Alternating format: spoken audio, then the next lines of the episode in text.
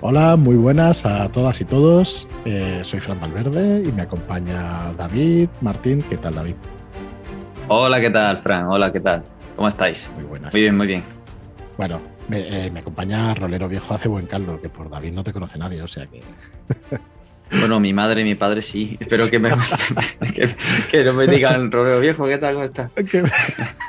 Cual- cualquiera Dentro sabe. poco, cualquiera sabe, sí, sí, dentro de poquito. Bueno, pues nada, estamos aquí, bien acompañado. No han podido estar Marlock y, y Joaquín, que iba a decir, se merecen unas muy buenas vacaciones, pero bueno, ahí están currando, así que nada, venimos a presentar una cosita que es The D Sanction. No tiene, es un juego de Paul Baldowski y no tiene traducción todavía el título en castellano. Tranquilos, que la, la tendrá. Mucho tiene que, que la cosa para que no la tenga. Y bueno, es un juego de aventuras, de misterios, en, en la corte de los Tudor, ¿no? Podríamos definirlo quizás así. Ahora lo definiremos un poco más, un poco más abiertamente, un poquito más en profundidad.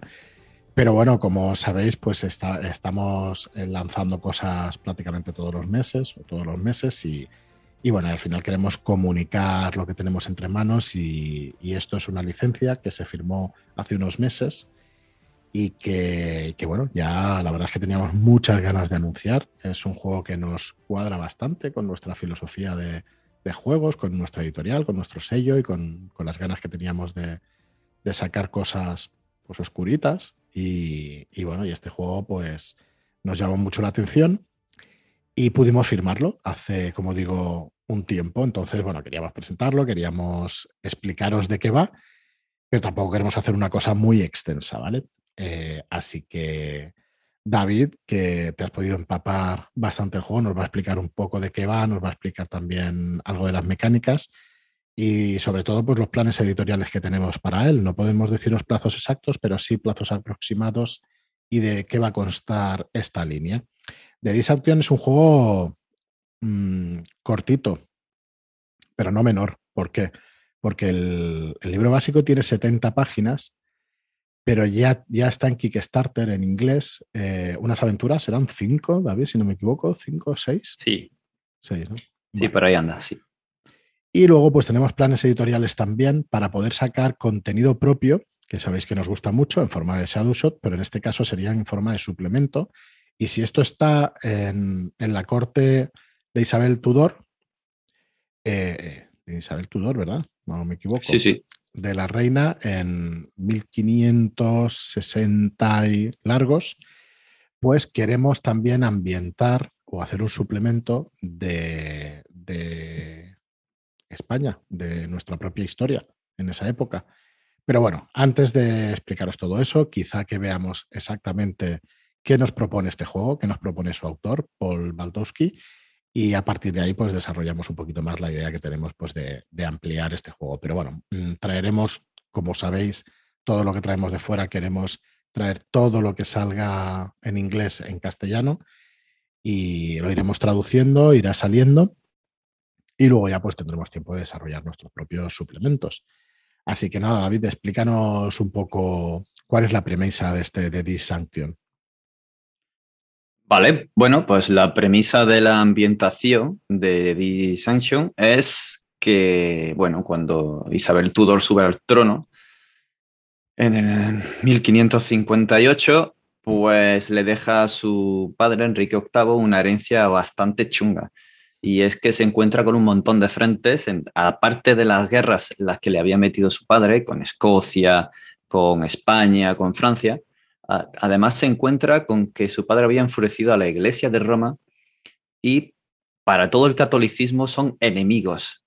Así que toda esta inestabilidad en la fe, mezclada con el fanatismo que se ha levantado en Europa para perseguir a los herejes, hace que se debilite el muro de fe que protege el mundo y entonces ven su oportunidad todas las criaturas Fae y las bestias eh, de pesadilla para comenzar a resurgir y dejar de estar en ese estado latente y oculto, con miedo de ser descubierto, a ganar fuerza y los brujos, brujas y los Fae van a vo volver al mundo. Y esa es la premisa. Todo comienza a resurgir, aparecen pesadillas, horrores, la gente convive con ello y vemos una Europa sobrenatural especialmente centrada en la corte de los Tudor. ¿Qué va a pasar? Que la reina, harta de ver que su pueblo sufra y de tener estos enemigos, va a levantar la ley contra la hechicería, las criaturas y todos estos actos. Los va a llamar como herejes y va a empezar a eh, castigarlos con diferentes penas, aunque en la mayoría de los casos es la muerte la que va a, cumplir cada uno de los condenados. ¿Qué es lo que ocurre? Que dos personalidades eh, de la corte, Dee y Walsingham, John Dee y Francis Walsingham, cada uno eh, se dedica a partes eh, diferentes de, en el Consejo a la Reina. Uno es más astrólogo y conoce más el ocultismo y el otro es especializado más en lo que es el espionaje. De hecho, tiene una red de espías distribuida por toda Europa.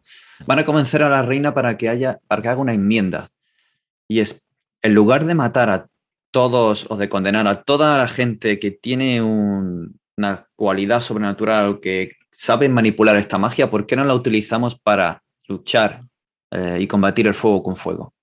Así que convencen a la reina para que haga esta enmienda y a partir de entonces a algunos de ellos se le ofrece la posibilidad de trabajar en favor de la reina con la promesa de ganarse el indulto. No es gente de bien, son criminales, son condenados, eh, la sociedad los ve como escoria, como gente peligrosa, son gente prescindible para la reina y en el momento en el que los traicionen o no cumplan su trabajo pueden ser buscados, cazados y condenados de nuevo y finalmente ahorcados.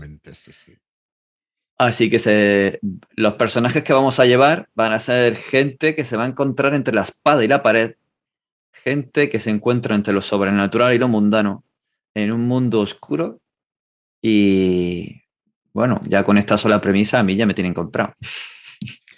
Sí, a ver, yo iba a decir que, es lo que nos atrajo de este juego, todo lo que ha explicado David, por descontado. Un periodo histórico que no está demasiado eh, explotado, digamos, pues que no se conoce demasiado, que no se ha tratado demasiado en juegos de rol. Se ha tratado, yo creo que todo, o casi todo, pero este periodo, pues no demasiado. Así que eh, nos atrajo eso y nos atrajo el que, bueno, nosotros tiramos, ya lo sabéis, un poco hacia el terror, hacia las cosas oscuras y eso. Y la verdad es que esto es una mezcla, por entenderlo rápido, entre la ronda de hierbosera de Ablaneda, mezclado con esos terroristas en una época como el siglo XVI.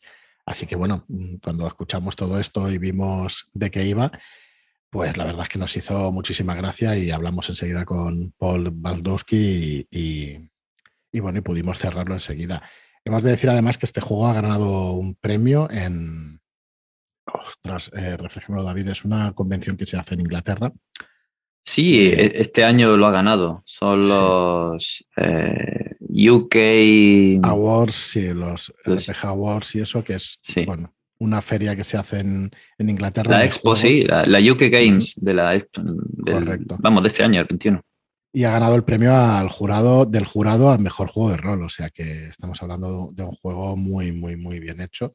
Y bueno, que además eh, podéis ver aquí en un recuadro arriba del todo un poco la, eh, la, maquetación original, que ya sabéis que nos toca, que nos gusta pues hacer alguna cosita con ella, pero en este caso la verdad es que la maquetación es muy clara, nos gusta mucho.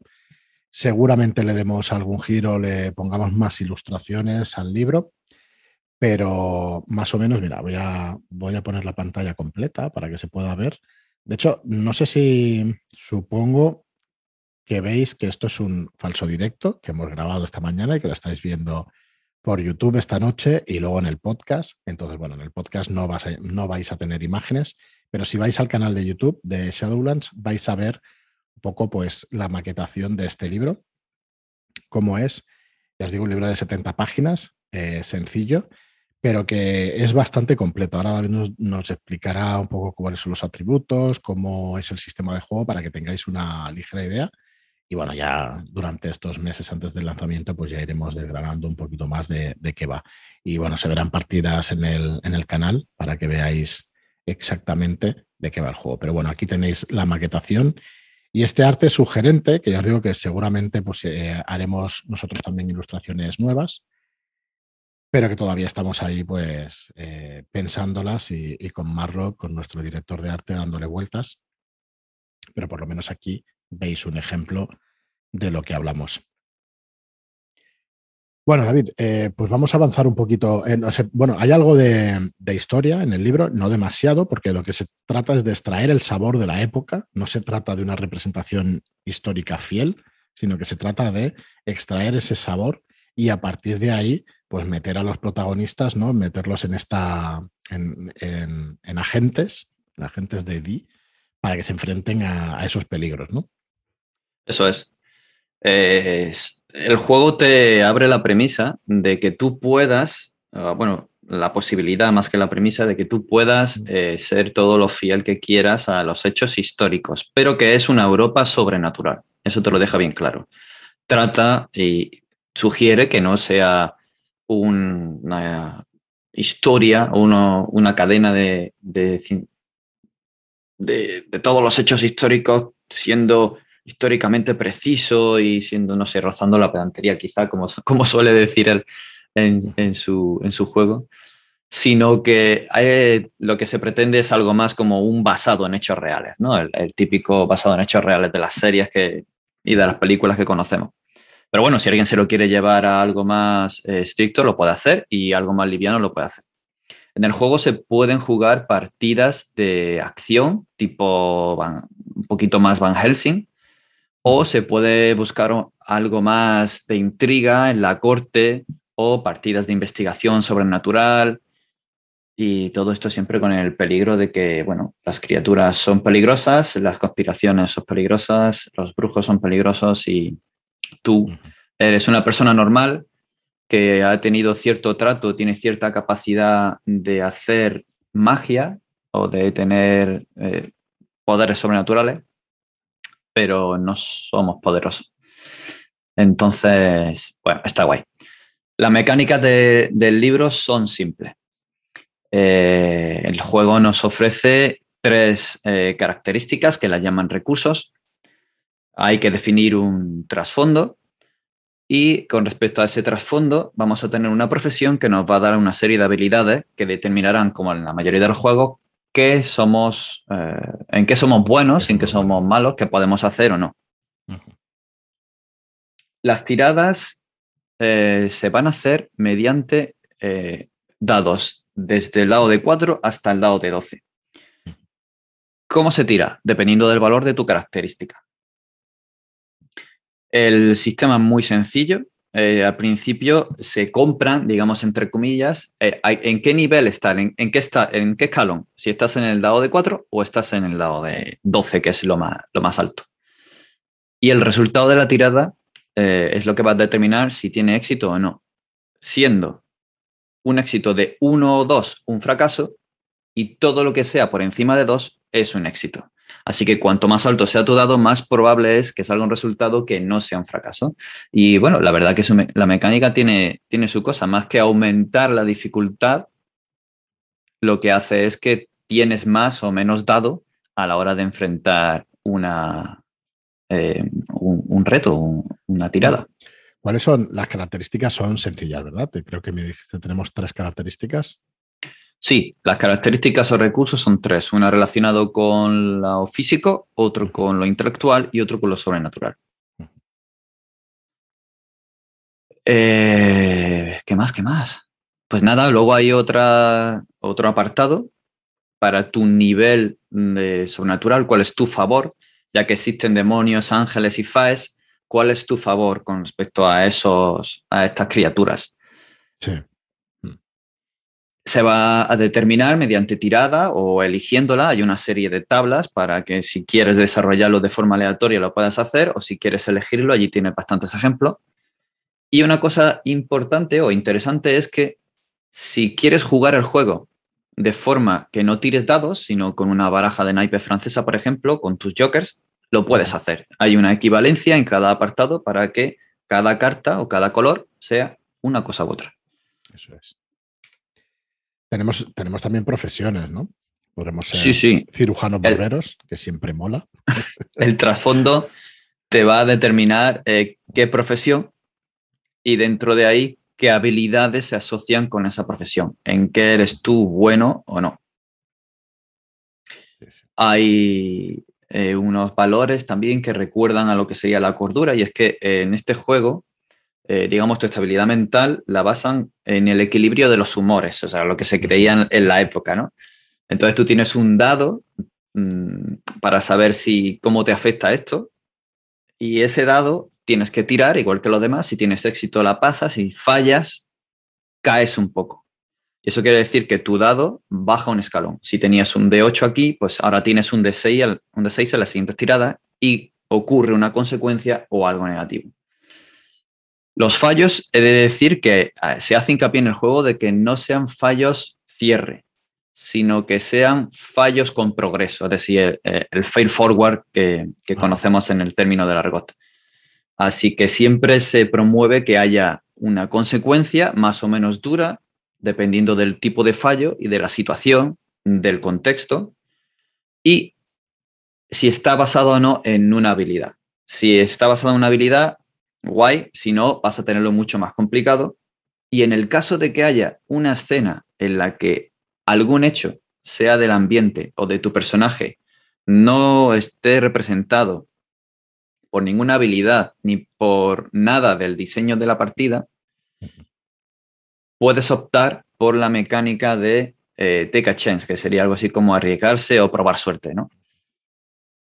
Coges una moneda, tiras al aire, si 50%. sale la corona, estás en favor de la reina y si sale la cruz, en contra. Así que va a haber una consecuencia positiva o negativa o va a ocurrir un evento positivo o negativo dependiendo de lo que salga. Y eso pues también tiene su punto, la verdad. Sí, sí, sí. Bueno, pues ya veis, eh, la verdad es que es un juego sencillo, pero que tiene un sabor histórico interesante, más que interesante. Eh, ¿Qué nos vamos a encontrar en el libro? Lo que estamos explicando eh, nos explica una pequeña y corta historia de los Tudor. Luego nos explica cómo convertirte en, en- en este aventurero, en este agente de Di, más que aventurero. Pues dice aventurero, pero realmente estás un poco obligado a Sí, hacer sí. las aventuras, ¿sabes? Pero bueno, luego nos explica todas las habilidades, todo, todo el tema de los rasgos y todo eso, la tabla de, de habilidades también. Eh, lo que son las pruebas, los rasgos, la naturaleza del enemigo. Hay un pequeño bestiario que además con el tiempo esperamos que se amplíe con las aventuras también, que están saliendo ahora mismo en, en Kickstarter en inglés.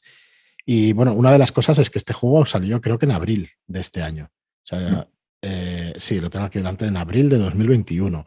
Así que es un juego nuevo y que, bueno, que para nosotros también es un orgullo traeros un juego tan reciente, ¿no? A- Sabéis que hemos traído Soterroristas que tiene muchísimos años y traer una cosa más nueva, pues la verdad es que nos hace también muchísima ilusión. Bueno, como decía, pues tiene un bestiario, tiene a los enemigos de, de Elizabeth, de la reina, luego un también, eh, además poquitas páginas, en dos, tres nos da pinceladas de lo que es la era Tudor, y luego ayudas para el máster y una aventura importante, trae una aventura para que veáis el sabor del juego. Y a partir de ahí, pues una serie de apéndices de las posesiones de la época, de, de las costumbres, del- de nombres random, que siempre es de agradecer. El bestiario, como os decía, glosario de términos y los patrones de Di. Esta es la, la hoja de personaje, creo recordar. Vamos a verla, pero eso es. Bueno, Sí, al final también hay un Perdón, resumen de tablas. lo- Claro, eso, eso. Eh, que bueno, no sé si veis, es que estamos enseñándolo aquí en pequeñito, voy a hacerlo un poquito más grande. El bestiario lo veis aquí. De toda esta serie de, de criaturas, mm, una mezcla entre mitología y, y cosas inventadas. El resumen este de tablas, lo de los nombres random a mí mm, me, me parece muy útil porque siempre estás buscando Sí. ahí, buscando cositas y, y realmente le da muchísimo sabor. Sí, ayuda mucho a la partida. Y en esa sección, con los nombres random, las tablas con consecuencias, con efectos en- al enfrentarte a lo sobrenatural, las reacciones de la gente al verte a ti hacer cosas o eh, ya te ayuda. Aparte de que tú puedas añadir las tuyas propias, que tengas eso a mano, ayuda un montón.